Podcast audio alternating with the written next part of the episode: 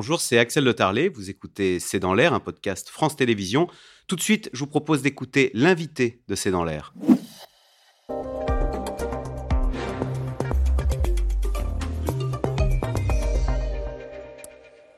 Jean-Christophe Ruffin, bonsoir. Vous êtes diplomate, vous êtes écrivain, vous avez été ambassadeur en poste au Brésil, un pays que vous connaissez bien, hein, qui vous a valu un, prix Goncourt avec Rouge Brésil.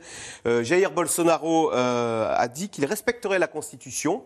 Euh, comment est-ce que le Brésil est en train de tourner la page Bolsonaro? Il aurait dit devant les juges acabou. Acabo. Acabo, voilà. Ouais. veut dire c'est fini. C'est fini. Oui, acabo ce processus-là, l'élection, mais au contraire, je pense qu'avec cette habile reconnaissance de sa défaite, il s'installe comme chef de l'opposition et le bolsonarisme va durer. C'est-à-dire qu'il a un certain nombre de gouverneurs qui ont été élus, qui lui sont fidèles.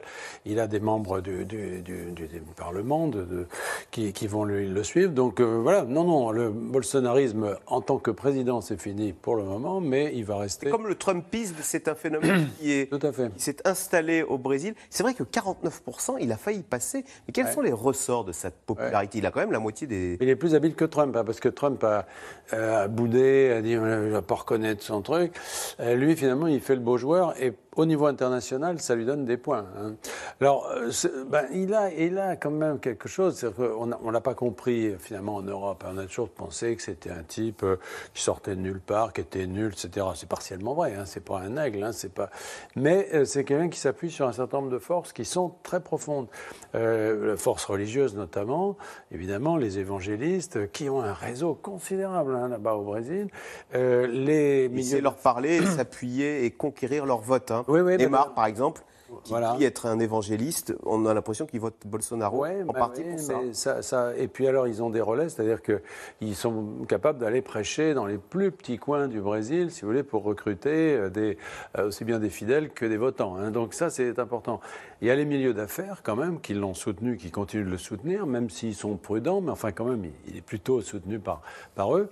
Il y a l'armée aussi, c'est important au Brésil. Vous savez, ça a été une dictature militaire dans les années 60, hein, pendant 20 ans, et l'armée continue de jouer un rôle d'arbitre. Alors l'armée n'est pas furieusement bolsonariste, ils vont pas faire un coup d'État pour le remettre au pouvoir, hein, mais elle penche en tout cas de son côté. Donc tout ça sont des choses qui ont, qui ont joué. Puis surtout en face, il y avait un candidat, euh, Lula, bah, nous on le voit de façon sympathique parce que... charismatique. mais... Il a été en poste de 2002 à 2010. Vous étiez vous connaissez que, comment ça passé Moi, je n'étais pas ambassadeur au Brésil, j'étais attaché culturel, j'étais ambassadeur ailleurs. Mais euh, je, connais bien ce pays et c'est vrai que euh, ça a été quand même une déroute. C'est-à-dire que ce parti, le Parti des travailleurs, dont il est le, le, chef, euh, a beaucoup déçu. Il a beaucoup déçu parce qu'il a trempé dans des affaires, que la corruption a été très élevée. C'est d'ailleurs comme ça que Bolsonaro est arrivé au pouvoir. Hein. C'est parce que j'en avais marre de cette corruption qui gangrenait le pays. Alors il a été jugé, il a été emprisonné, Lula, il a été blanchi théoriquement. Mais plus sur un point formel que, sur le fond, parce que gens savent très bien que cette corruption, elle a existé. Alors, euh, tout ça, si vous voulez, c'est pas très encourageant. Cette corruption, elle a toujours existé hein, au Brésil, mais est-ce qu'elle est devenue aujourd'hui encore plus insupportable qu'il n'y a plus cette croissance économique qui enrichissait quand même les Brésiliens? C'est vrai qu'au début des années 2000, on parlait des briques Brésil, Russie, Inde, Chine, c'était le décollage. Et puis ça a fait pchit. Aujourd'hui, on apprend qu'il y a 33 millions de Brésiliens qui souffrent de la faim. Oui, alors, euh, ça, c'est pas tout à fait nouveau.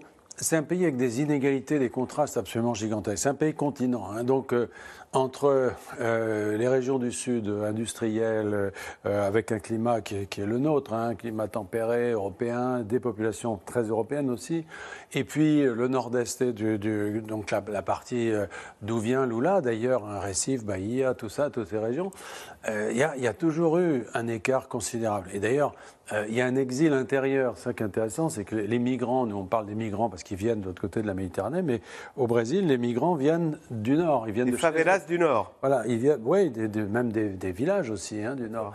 Donc ces contrastes, ils ont toujours existé. C'est vrai qu'ils s'aggravent avec. Euh, c'est-à-dire que quand il y a, disons, quand, le pays va mal, c'était le cas par exemple pendant la pandémie de, Covid, euh, bah là tout ça, ça éclate au grand jour, si vous voulez. En temps normal bon an, mal an, ça tient. Je demande comment d'ailleurs, mais ça tient. On est frappé quand même par le nombre d'homicides. 60, plus de 60 000 morts par homicide. En France, c'est moins de 1000. Ça veut dire quoi au quotidien quand on vit? D'abord, est-ce que ces homicides s'expliquent en partie parce qu'il y a ces inégalités qui sont insupportables avec des gens qui, au fond, qui n'ont plus rien à perdre parce qu'ils viennent de ces favelas, ils disent, bah voilà, la richesse est là, je la prends. Et comment, comment vit-on au quotidien dans un pays où on a peur pour sa vie, c'est ça? Quand on se balade dans la rue? Oui, il n'y a pas que les riches qui ont peur. Hein. Euh, quand vous habitez dans une favela, quand vous êtes pauvre, vous avez beaucoup plus de chances encore de vous faire agresser parce qu'il y a un développement si vous voulez, de, ces, de ces mafias locales. Euh, le trafic de drogue, on le voit toujours, on a aussi de façon faussée le trafic international, mais il y a un trafic local, c'est-à-dire qu'il y a une consommation locale, il y a euh, des ravages terribles de la, de la drogue dans ces, dans ces quartiers. Donc euh, voilà, c'est la, la, vie quotidienne du Brésil. Alors les riches, finalement, sont plus visés, mais ils ont aussi plus de moyens de se défendre. Quand vous êtes sur l'avenue Avenida Paulista à, Sao Paulo, vous, entendez des hélicoptères, c'est les patrons qui vont euh, bosser en hélico, hein, parce qu'ils ne viennent pas, ils prennent pas le risque de, prendre leur, voiture. Puis, les embouteillages terribles. Donc les, riches se protègent, se barricadent, ils vivent, euh, ils vivent vraiment très très protégés. Euh, et les pauvres, eh ben, ils, souffrent de ça d'une façon absolument euh, terrible. Les riches, les pauvres, on parlait tout à l'heure dans une comparaison entre Bolsonaro et le Trumpisme. Est-ce que là aussi on a un pays on a deux Brésil. Et c'était frappant de voir d'ailleurs le soir des élections qu'il y avait les pro-Lula avaient un t-shirt rouge mhm. et les pro-Bolsonaro un maillot jaune, comme deux équipes au fond, OM, PSG, mais sauf que c'est plus méchant là. Oui, c'est plus méchant parce qu'il y a un certain nombre de gens, c'est ceux qui ont d'ailleurs commencé à bouger après l'annonce des résultats, hein, les camionneurs, etc., qui ne sont pas forcément des, tendres hein, et qui veulent en découdre. Bon, C'est-à-dire des, euh, des gens qui sont carrément armés, qui étaient prêts à descendre dans la rue. Là-dessus, Bolsonaro, euh, moi je l'ai joué l'apaisement. Il a joué l'apaisement. Il a dit c'est pas des méthodes de droite que de, que de bloquer les routes. il était beaucoup plus malin que Trump parce que, là encore, du point de vue international aujourd'hui, euh, on ne peut rien lui reprocher. Il a été. Il n'a pas fait le Capitole. Euh, non, il n'a pas fait, le Capitole. Il a reconnu sa défaite. Et donc, il va être chef de l'opposition. Comme il y a quand même gros à parier, si vous voulez, que le gouvernement Lula, ça va être compliqué. Euh, déjà, ils héritent d'un budget euh, difficile. L'inflation, elle est un petit peu contrôlée, mais enfin, elle peut repartir à tout moment. Puis Bolsonaro, pour son élection, là, pour sa campagne, a dépensé à tout va. Donc, ça va déséquilibrer le budget à venir. Donc, c'est pas simple. donc, Bon, il se tient en, embuscade, si je puis dire. En tous les cas, Lula, les chancelleries du monde entier, à commencer par Emmanuel Macron, se réjouissent mm. euh, de, du retour de Lula en disant on va pouvoir renouer le, lien d'amitié entre la France et le Brésil. La Norvège a déjà annoncé qu'elle reprenait ses aides pour le, climat avec la fin de la déforestation. Il y a un point qui interroge sur Lula, c'est que dans la guerre en Ukraine, bah, il renvoie dos à dos russe et ukrainien. Pourquoi il ne prend pas fait et cause pour l'agresser euh, ukrainien C'est pour que c'est son ami Poutine Non, mais Lula n'est pas le, le, le, gentil euh, euh, qu'on imagine. C'est quelqu'un, si vous voulez, bon, pendant sa première présidence, la déforestation, si vous voulez, c'est pas arrêté du tout en Amazonie, par exemple. Hein. alors, il est certainement plus habile au niveau international, il va avoir un discours écologique moins rude, si vous voulez, que Bolsonaro qui est arrivé en disant non, tout ça, bon. Mais euh, n'oublions pas l'Amazonie, il y a un fort sentiment national brésilien de propriété de l'Amazonie et Lula, il lancera le, porteur comme les autres, c'est-à-dire que les Brésiliens ne sont pas prêts à confier l'Amazonie à une sorte de gestion internationale et tout. Non, c'est chez eux, donc il sera pareil. Et sur la, Russie, eh ben, il est conforme à, à sa, sa, vieille histoire, si vous voulez, euh, de dirigeants marxistes. Euh, ah. Euh, anti-américains Latino-américains, oui.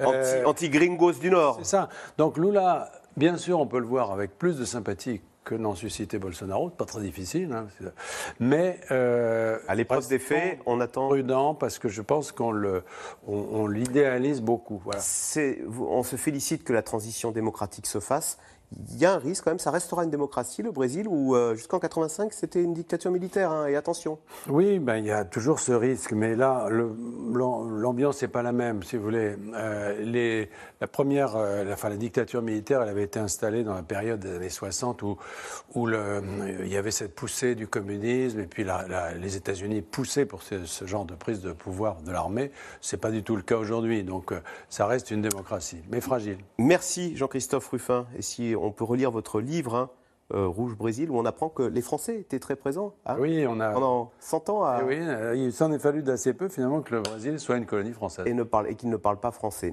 vous restez dans, sur France 5 tout de suite. C'est dans l'air. On revient sur la guerre en Ukraine avec ce titre Sabotage. Moscou menace Londres de représailles. C'est tout de suite. C'était C'est dans l'air, un podcast de France Télévisions. Alors s'il vous a plu, n'hésitez pas à vous abonner. Vous pouvez également retrouver les replays de C'est dans l'air en vidéo sur France.tv.